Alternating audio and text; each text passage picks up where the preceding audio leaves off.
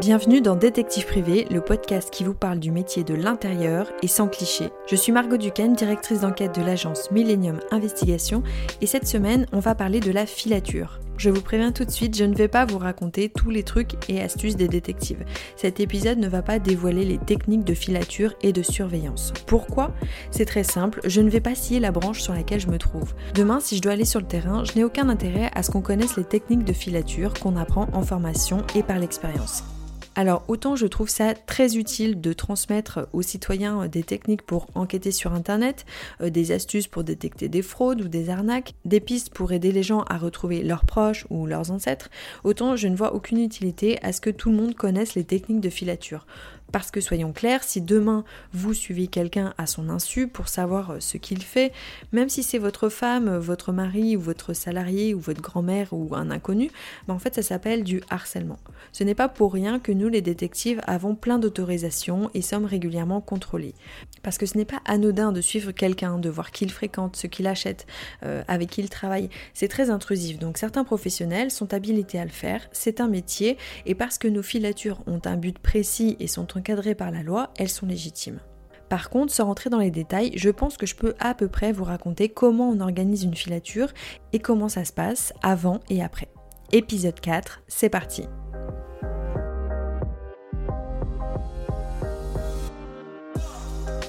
Quand j'ai commencé à exercer, j'ai fait le choix de me consacrer exclusivement au terrain. C'est ce qui m'attirait le plus. Je voyais pas comment devenir une bonne détective privée sans connaître très bien la partie terrain, qui est quand même la base de notre métier. Il y a des détectives qui font tout eux-mêmes, le contact avec le client, les rapports, les enquêtes de terrain, les filatures. Et puis il y a certains détectives qui se spécialisent uniquement sur la partie terrain. On les appelle les fileurs. Je sais qu'aujourd'hui il y a plein d'autres manières de faire ce métier et que la filature et la surveillance ne sont qu'une partie émergée de l'iceberg. Mais après dix ans de journalisme à travailler principalement dans un open space, j'avais enfin l'occasion de ne plus être dans un bureau et ça a été pour moi une bouffée d'oxygène. Une autre raison qui m'a poussée à devenir fileuse, je dois l'avouer, c'est que je n'avais pas du tout l'âme commerciale. Alors chercher des clients, j'avais pas envie que ce soit ma première préoccupation. Enfin, dernière raison, je me disais que quand je serais face à un client et que j'allais devoir euh, moi-même euh, proposer un dispositif de surveillance avec une vraie stratégie opérationnelle, monter une équipe euh, pour la réaliser, ça me paraissait impossible de le faire sans avoir moi-même appris le métier dans la rue. Concrètement, comment ça se passe Lorsqu'une agence a des besoins pour une mission, elle peut soit réaliser soi-même l'enquête, soit faire appel à des collaborateurs extérieurs. Souvent, les agences ont leur propre pool de fileurs, euh, des gens en qui ils ont confiance et qu'ils appellent régulièrement. Certains sont en moto, d'autres en voiture et peuvent même faire les deux, et plus rarement, on a parfois des filatures uniquement en piéton. Le directeur d'enquête qui chapeaute la mission euh, va briefer son équipe ou son fileur quelques jours avant ou la veille sur les grandes lignes du dossier. Il explique si c'est une affaire de concurrence déloyale, une affaire d'adultère ou par exemple une enquête de fréquentation d'un adolescent. Et là, il va détailler surtout ce qui est recherché par le client. Euh, si on doit prouver qu'une femme ou un homme euh, a une relation extra-conjugale, on sait que le client va avoir besoin de photos avec des gestes affectueux euh, avec son amant ou sa maîtresse. Si c'est une affaire de concurrence déloyale, on sait qu'on va devoir identifier les différents lieux où se rend la cible. Avant le début de la mission, les agents de terrain reçoivent toutes les informations nécessaires sur la cible, c'est-à-dire la personne qu'on va suivre des photos récentes, l'adresse de son domicile, la plaque d'immatriculation de sa voiture, des descriptions physiques, euh, est-ce qu'il ou elle porte des lunettes, est-ce qu'il fume? Auquel cas, il va peut-être sortir faire des pots cigarettes à l'extérieur. Est-ce qu'il a l'habitude de sortir de chez lui euh, À quelle heure? Est-ce qu'il a un rendez-vous précis dans la journée? Et si oui, à quelle adresse? En fait, on rassemble tout ce qui peut nous permettre de l'identifier une fois qu'on sera euh, en extérieur. Ensuite, le directeur d'enquête donne le lieu et l'heure de la mise en place et répartit les rôles de chacun si on est plusieurs. En général, pour chaque mission, on crée un groupe euh, sur un réseau de communication et c'est là-dedans qu'on va diffuser toutes les informations au fur et à mesure de la mission. Chaque agent de son côté fait un repérage des lieux en amont. On regarde euh, les adresses qu'on a sur Google Maps, on se balade un peu virtuellement euh, dans les environs du lieu et euh, par exemple moi qui suis en voiture, j'essaie déjà de déterminer où potentiellement je vais pouvoir me garer pour commencer ma surveillance. Que ce soit en ville ou à la campagne, l'idée du repérage, c'est surtout de pouvoir anticiper les différentes voies ou routes que notre cible va pouvoir emprunter. Voilà, donc quand on arrive sur place, le jour de la mission, on connaît déjà un petit peu les lieux. Une fois l'heure de la mise en place, chacun se positionne à l'endroit le plus adapté à sa situation. Une moto ne va pas forcément se mettre au même endroit euh, qu'une voiture ou qu'un piéton. Et on communique les uns avec les autres pour savoir euh, où sont situés euh, les collègues. Ensuite, dans la mesure du possible, on note sur le canal de communication tout ce qui se passe d'important. Les entrées et les sorties de notre cible, les lieux où elle se rend, on dit si elle a rejoint d'autres personnes, sauf si c'est vraiment pas possible de faire des comptes rendus un petit peu en direct, euh, par exemple si on conduit ou qu'il n'y a pas de réseau. En général, le directeur d'enquête, il reçoit à peu près euh, les événements importants en quasi direct, enfin en tout cas euh, de manière assez instantané. Ce qui lui permet, lui, de redéfinir la stratégie si besoin et de voir avec le client si on poursuit, si on arrête, etc.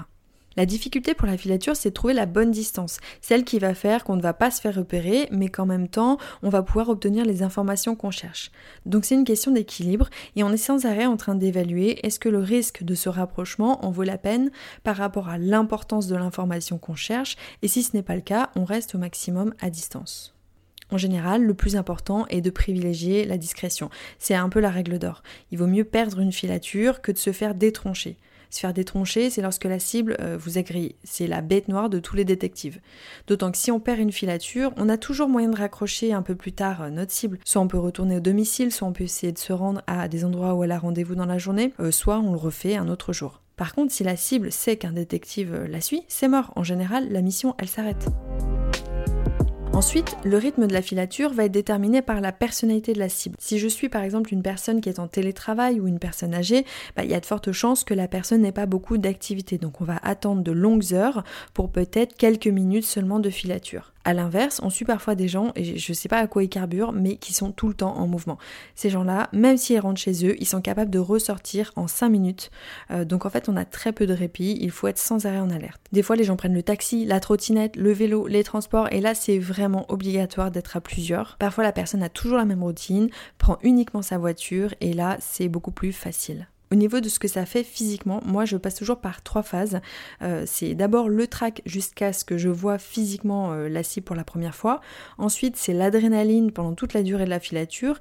Et après j'ai la redescente du stress et c'est là qu'il faut surtout pas se relâcher parce que ça peut repartir très vite. Alors c'est quand même un gros stress à chaque fois, en tout cas moi je le vis comme ça, euh, parce qu'on sait que le client il attend beaucoup de ce moment. Euh, en général il a quand même euh, payé cher et parfois on attend des heures et des heures pour un geste d'une microseconde. Donc quand on l'a, on est très satisfait, mais c'est aussi très frustrant d'attendre des heures et des heures et de parfois louper le moment qui était clé dans l'enquête. Une fois que la filature est terminée, les agents sur le terrain décrochent, c'est comme ça qu'on dit, on dit qu'on lève le dispositif. Donc soit ça se poursuit sur quelques jours, ce qui peut être utile parfois parce qu'il faut prouver une récurrence. Par exemple, dans un cas d'adultère, il faut prouver que la relation est soutenue et que c'était pas juste une fois ou soit la mission ne dure qu'un seul jour. Ça peut arriver aussi parfois qu'on travaille sur des one-shots euh, parce qu'en fait il s'agissait juste de constater quelque chose à un moment très précis. Après la filature, chaque agent rédige un compte-rendu de mission. Il indique tous les événements qui se sont déroulés dans la journée. Alors c'est très chirurgical hein, comme document, c'est pas du l'air. C'est euh, à telle heure euh, il s'est passé ci, ça, ci, ça. Euh, nous sommes ici, on décrit les lieux, on décrit les personnes qu'on voit.